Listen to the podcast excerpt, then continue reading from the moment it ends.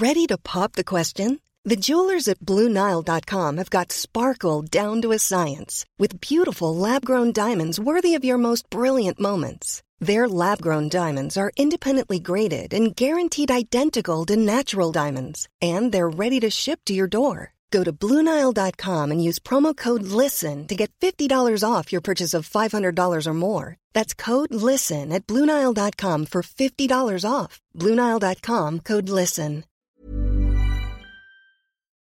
Chers auditeurs, Dear listeners, bonjour. welcome in Comme d'Archi Podcast Season 4 Saison 4, dans le monde fascinant des architectes. and in the architectural projects. Je suis Anne-Charlotte Deponte, passionnée d'architecture et docteur des universités en histoire de l'archi. I am one of the spokespersons of Anne Charlotte, who is a PhD in architecture history. Merci Thank you d'être avec moi aujourd'hui. to be with us today. Et And maintenant, now, lundi en français, place au talent. and Wednesday, let's talk projects. In English, of course. Bienvenue dans Comme d'Archi.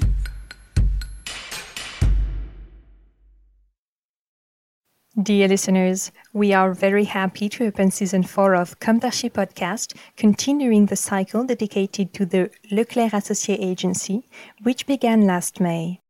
Today we are going to talk about transitional urbanism and the time of the urban planning project through the points of view and experiences of Mohamed Lofti Belwari, architect and urban planner, director of the Urban Planning and Landscape Department with Mathilde Adam of Leclercq Associés, Paris, France, and Nicolas Détrie, founder of Yes We Camp, French urban planner and social entrepreneur, active in France and abroad.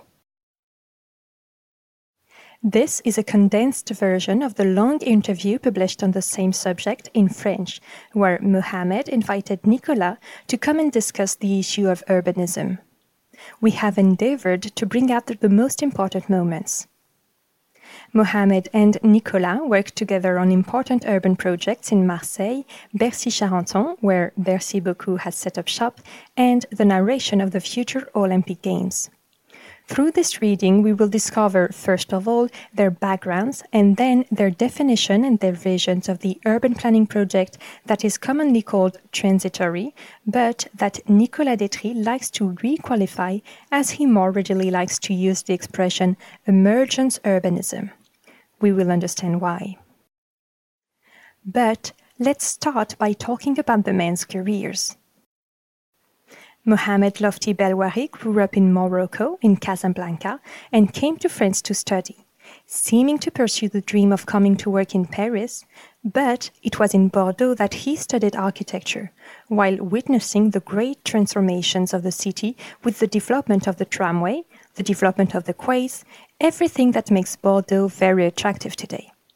It was undoubtedly here that his desire to work on a large scale was anchored.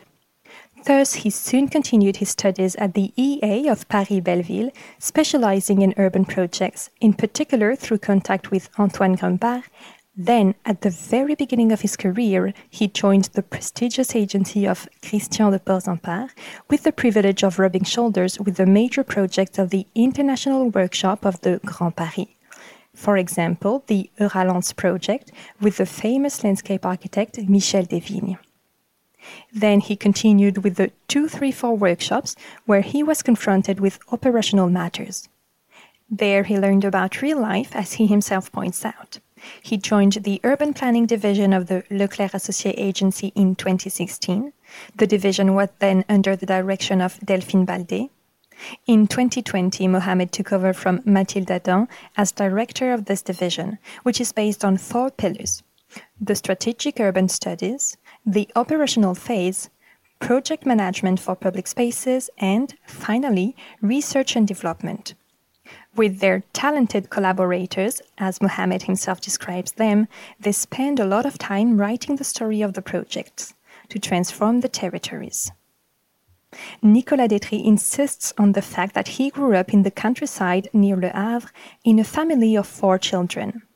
His taste for the open air, added to his knowledge of collective functioning, is anchored there. After a year of HEC preparatory classes, a course at ESSEC in Cergy within a share of urban economics, he traveled. A boat crossing, a job in a circus school in South Africa, a house in Brazil. He observed the world. Back in France, his desire to work in a collective setting led him to an apprenticeship with the SNCF and then a job in the housing office. But he did not exactly feel at home, which he eventually found with the opportunity to manage the Cergy workshops. The latter's vocation is to organize creativity workshops on urban issues. Originally, they were created by the urban planners of the French new towns in the early 1980s.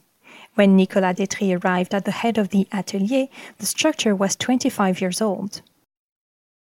With his teams, they breathed new life into it by applying the method from abroad. Thus, they organized no less than 30 workshops in different regions of the world, sending teams for several months on site to study and analyze the organization of different human tribes. Then, back in France, very different profiles in terms of nationalities, professions, ages, etc., work in the room and without computers to think about rapid and medium term actions for urban transformation. This view of human organizations that escape the global market is very appealing to Nicolas Détrie, whether in the Mekong Delta, Brazil, India, etc. In their working class neighborhoods or emerging cities, where the personal service of our own lifestyles is absent, there are interesting ways of functioning. Nicolas Détrie continues his daring journey through the organization of territories in Marseille, where he decides to reside in 2013 and to create Yes We Camp at the time of Marseille European Capital of Culture. With his partner, he created a full scale laboratory proposing an alternative social organization, a model that he continues to develop today on other sites, even though he is no longer in charge of Yes We Camp. It is thanks to Mohammed's admiration for Nicolas Détrie's work that we have the opportunity to share with you their crossed testimonies, that of the urban planner and that of the French urban planner and social entrepreneur, a sort of organizer of alternative social fabrics. Mohammed says of Nicolas that he admires his ability to make utopias real. What we call transitional urbanism is something that exalts, Nicolas Détrie begins by saying. He goes on to point out that you have to be there 24 hours a day, all year round. If the result is fulfilling, this type of project is very mobilizing. Here, we don't respond to an order, but to a motivation. It is a privileged space a large one, to which we are given free and temporary access, a type of space to which we could never have access under normal circumstances.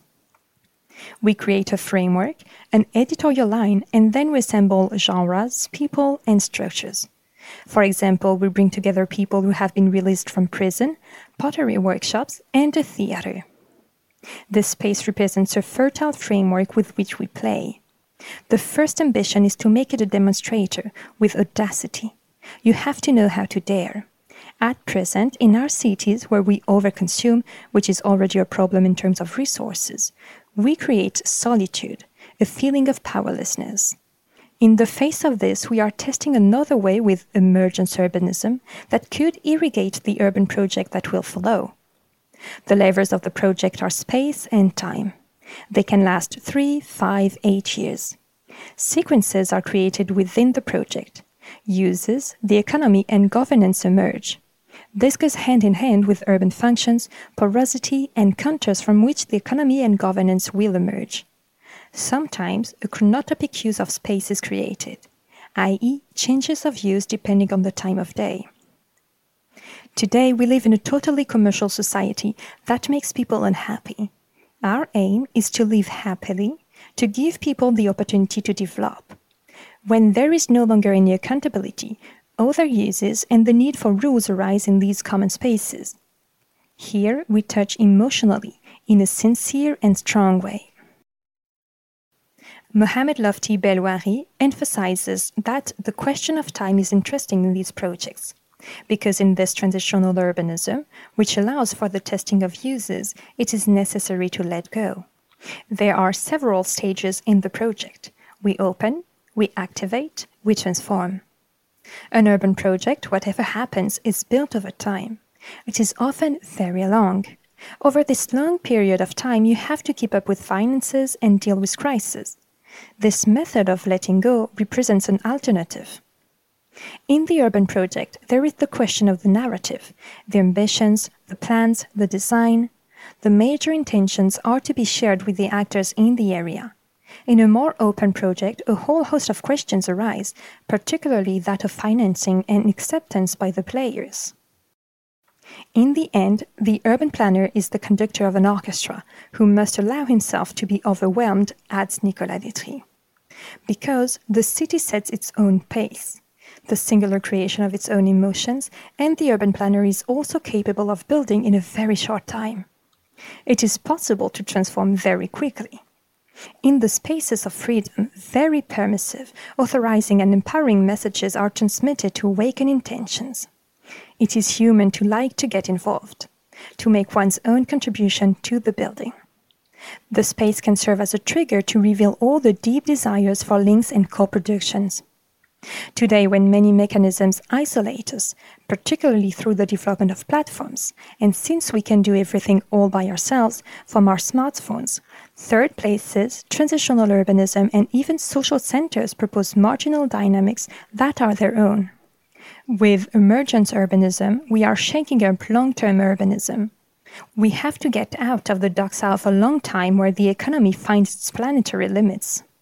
How can urban planning leave room for a kind of freedom where the inhabitants themselves can write history and set up a more democratic and adaptable urbanism? It is necessary to find more agility. We are confronted with this every day. We are fighting against disenchantment. But it is possible to intervene in frugality. For this reason, I use the expression frugal panache, says Nicolas Détrie. Vacant space represents a reservoir of use. As far as commerce is concerned, at Les Grands Voisins it comes first, contrary to what is recommended in classic projects. A Berber proverb says, adds Mohammed, the house does not bring the commercial premises or the workshop, but the workshop brings the house. The too expensive with the so called good signs is the responsibility of the elected representatives. A ground floor shop should not be made too expensive. It is a common good that must be accessible. Architects are fighting against this, but they are bound by planning dictates. Yes We Camp brings salt and solutions. In France, urban planning is part of a strong tradition that produces standards. However, it is necessary to get away from a certain banality. And the way we look at heritage is changing with transitional urbanism, which allows us to save a quality contemporary heritage. We have seen this in Marseille, for example, in the ZAC Littoral with the Pauli Hall on the Rue de Lyon, which started out as a transitory building and became permanent, with a more favorable carbon footprint as a result, among other benefits. The makers with Ici Marseille were set up and have remained. With the benefit of hindsight, from an unattractive and sparsely populated neighborhood, we have boldly moved on to a collective and sustainable factory, with pioneering craftsmen participating in the manufacture of a new neighborhood thanks to their community of makers. The public authorities must support these emerging initiatives. Ideas are important, and we must carry the ambition, build the path to get there. There. Dear listeners, thank you for tuning in. And see you next week with another interesting discussion with the Leclercq Agency and its new surprise guest. Until then, take care of yourselves. Goodbye.